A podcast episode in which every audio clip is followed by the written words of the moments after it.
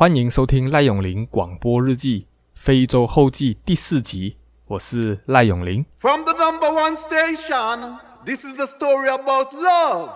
a love story. 有时候要把一整天的行程啊，只浓缩到十到十五分钟里面呢、啊，其实有很多时候你就是必须要舍弃一些细节，才可以为了让影片看起来保持紧凑好看，这就是为什么我要有这个非洲后记这个广播，为了就是要跟你们讨论更多那些在影片里面我所漏掉的细节。纳米比亚其实有很多个国家公园的，散落在这个国家的每个不同的角落。然后每一个国家公园呢，它都有自己的特色，它们有名的东西不一样。有一些是景色非常特别，有一些是它有特定的一种生物或者植物。那我们今天去的艾托夏国家公园，它最有名的就是可以看到很多的野生动物。一般你对非洲大陆的想象啊，最经典的，大概就是一整片的大草原，然后有很多野生动物会在上面生活。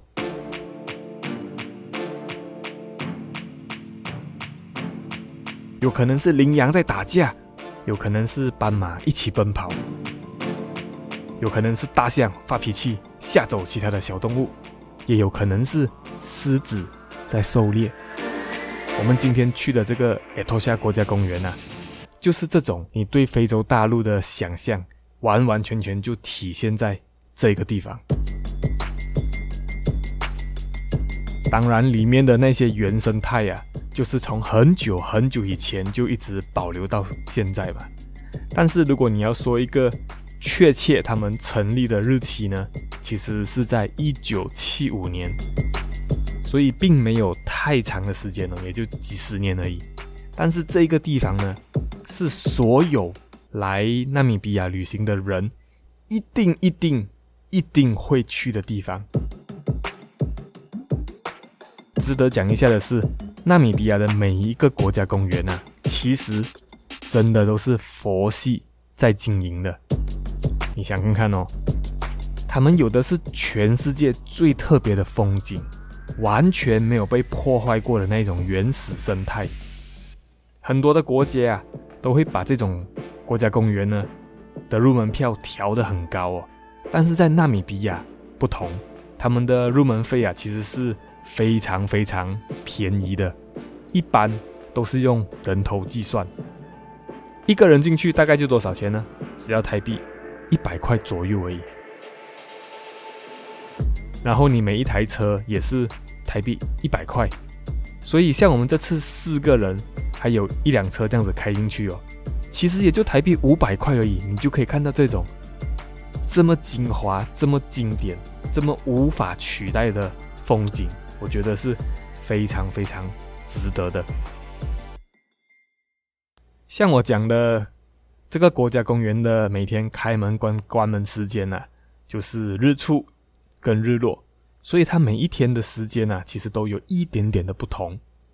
那你在进入它这个大门口的时候呢，你在它的时钟上面呢，你就会看到它就会跟你预计好今天大概几点几点会是日落，那你一定要在这段时间之前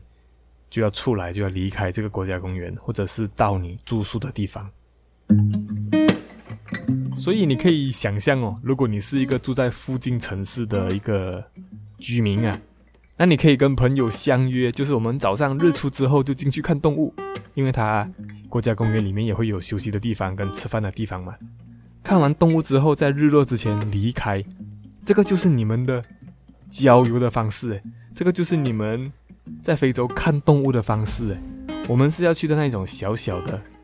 看到那些动物被关在笼子里面的感觉，他们不是，他们是真的带你到现场直接看。我觉得这个太有意思了。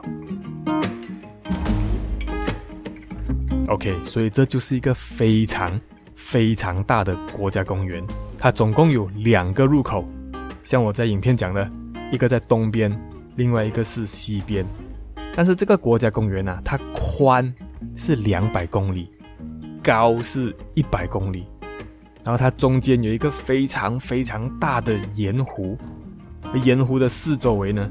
就是这些动物它们生活的地方。那这个国家公园要怎么玩呢？当你正式穿过大门之后，你的旅程就正式开始了。在这个占地两万两千两百平方公里的国家公园里面，他们规划了很多条细细长长的石头小路，贯穿整个国家公园。那你就是开着这些车，在他规划好的这些路上面，去看会不会遇到什么特别的动物出现，但是在这里开车旅行哦，有几个原则你是绝对绝对要遵守的。第一，就是你绝对不允许离开这条道路，不管你看到什么动物，不管它是在很远或是一整群向你的方向冲过来，你永远都必须一定要维持在这个道路上面。第二个大重点。更加重要的，就是不管发生任何的事情，你也绝对不可以下车。这个是有原因的，因为你要知道，你现在身在的是一个真的完全原始的野生非洲草原，你看到的一切都是野生原始的，没有人把这些动物抓来放在这里养。所以肯定也不会有人去喂食它们，它们就是要自己去狩猎，才可以吃得饱，才可以活得下去。所以你要想象，万一你因为什么事情你下车之后，如果来了一个一群在冲撞的大象，或者是有狮子在狩猎，或者是刚好有一匹斑马为了要躲避狮子的狩猎，然后到处在冲撞的时候，这个就不是开玩笑的事情了。所以这个不能够下车的规定啊，你是必须要严格去遵守的。因为这各种的不变性，所以你开在这个国家公园里面呢，是完完全全没有办法预测的。你上一秒可能动物还在，但是你下一秒它可能就不见了。所以我们开在这个小小的路上啊，我们就非常期待，因为下一秒你不会知道在你的窗边，在你的眼前。会不会突然有什么动物出现，或是这些动物会不会突然间就做了什么事情？那你也能够想象啊，就像我们平时开车一样，一个一两百公里距离的路程啊，我们身边的风景肯定也会一直改变嘛。所以在这个国家公园里面开车，你也会一直发现啊，你身边的场景其实会一直的改变。一直的变换，可能有不同的生态，可能有不同的植物。那这种不同的场景呢，也会有不同的动物在上面生活。那我们的策略就是这样了。过了大门之后，付完钱之后呢，我们就是慢慢的要一直开到我们住宿的地方。只要我们在太阳下山之前有进到住宿里面呢，就算成功。但是我必须讲啊，我们那天这四个人可能我们人品不错吧，所以我们的运气是非常非常好的。在到达住宿之前，我们就已经看到很多动物了。我知道在影片里面，我可能只给你看到一次的斑马啊，一次的长颈鹿啊，一次的大象啊。那个是因为如果我一直给你看重复的动物，在影片里面就很不紧凑，就很无聊了。但是其实在现场啊，在我们车上啊。完全就不一样，因为我们就是不断不断的有惊喜，就算看到两次三次的斑马，虽然不及第一次看的那么兴奋，但是依然是兴奋的。但也就是因为这样，我们开车的时候会一直停下来，一直拍照，一直看别人在看什么。我们只要看到一堆车停在一起的时候，我们就很好奇，是不是有什么动物出现？为什么我们没有发现？我们就会停下来，然后看一看，才会发现啊，远方有一只大象啊。因为这些动物都很有保护色啊，这就真的是他们活在这个草地上面可以保护自己的方法。然后我们就这样很慢很慢的开，到了住宿的地方的时候，真的是差不多快要太阳下山的时候了。你有看到我们的那个住宿的房间哦，但是其实，在大部分的纳米比亚国家公园里面，你住宿都有两种选择，一个是像我们这样租一个房子，另外一个是你可以选择租一块营地，然后在上面自己搭帐篷。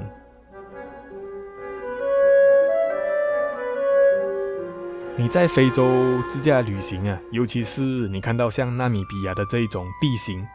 基本上一定要四轮驱动车才有办法去胜任这整个路况，因为你会一直在石头路啊、烂泥路啊，或者是沙地路啊上面这种地方在旅行。那很多人也会利用这种四轮驱动车的特性啊，他就干脆。在车顶上面呢，就搭帐篷，而且真的是有一种专门让你睡在车顶上面的帐篷啊，所以大家就可以来到国家公园之后呢，就租一块小小的营地，你就把你的车停在上面，然后那个地方呢，就变成你当晚睡觉的房间。那这些人呢，就可以用这样子的方法，开着车环整个纳米比亚，也完全不需要去付额外租房间的钱。但是我们这四个城市人哦，我觉得你要我们露营一天两天还可以啦，但是我们这样玩一整天，快一个月下来，每一天都要睡这样的帐篷，也不好啦，不要这样子搞啦。所以我们还是选择，嗯，我们要好好的睡在国家公园里面的小木屋里面，在一个这么大的国家公园里面呢、啊。其实这些小动物们，它如果想要找地方喝水，也不是这么容易的事情哦。尤其是每一天早上、中午还有傍晚的时候，这些动物有可能已经吃饱了嘛，所以很自然的就要想要找水喝。而托夏国家公园的这些住宿区啊，就非常的厉害。它一共有三个住宿区哦，就是东边、西边入口，还有正中央。我们今天是住在正中央。那他们就会挑这些住宿点呢，其实旁边就是有水坑的地方，所以我们入住完房间之后呢，就赶快跑去我们那边最靠近的水坑，有一个观景台啦，为了就是要看会不会有动物跑来喝水。你可以看到，我们都是坐在像一个比较高处的地方，那里都还算是住宿范围内啦，有围栏围起来，所以不会有其他的动物。跑进来，但是我们看出去的那个围墙外面呢、就有一个小小的水坑，然后里面有一点点水。我们到的那个季节啊，可以算是他们水比较少的时候，不过这个也算是一个好的时机，就是这些动物它可以喝水的地方就相对的变少了。所以这些动物们都聚在一起喝水的几率，被我们看到的几率就会比较高。那我们根本就不是偏心。好了，我们有一点点偏心，就是我们今天已经非常幸运，我们已经看到很多种动物了。所以在我们心中呢，默默的动物也是有分级的。所以一开始可能有几只鹿啊。或者几只斑马跑过来喝水呀、我们都没有太兴奋。不止我们哦，现场那些在看的人，他们可能也已经老鸟了，他们也没有太兴奋。但是过了不久，我们就看到远处的草丛啊，开始有一点点动静了，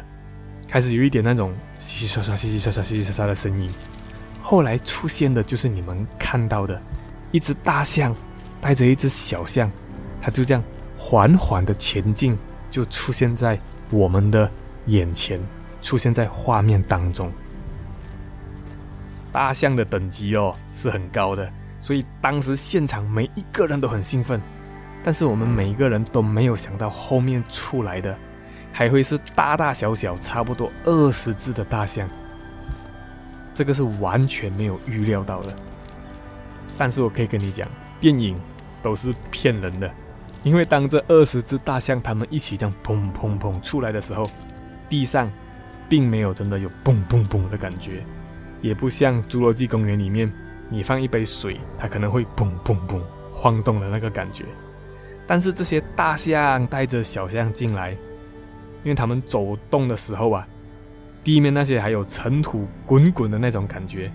背景又是一个非洲橘红色的夕阳，加上天空又被照到有一种粉红粉红色的画面啊，真的非常的美丽，我真的很难忘记那一个时候、那一个场景、那一个气氛。当然，我们之后才瞬间发现，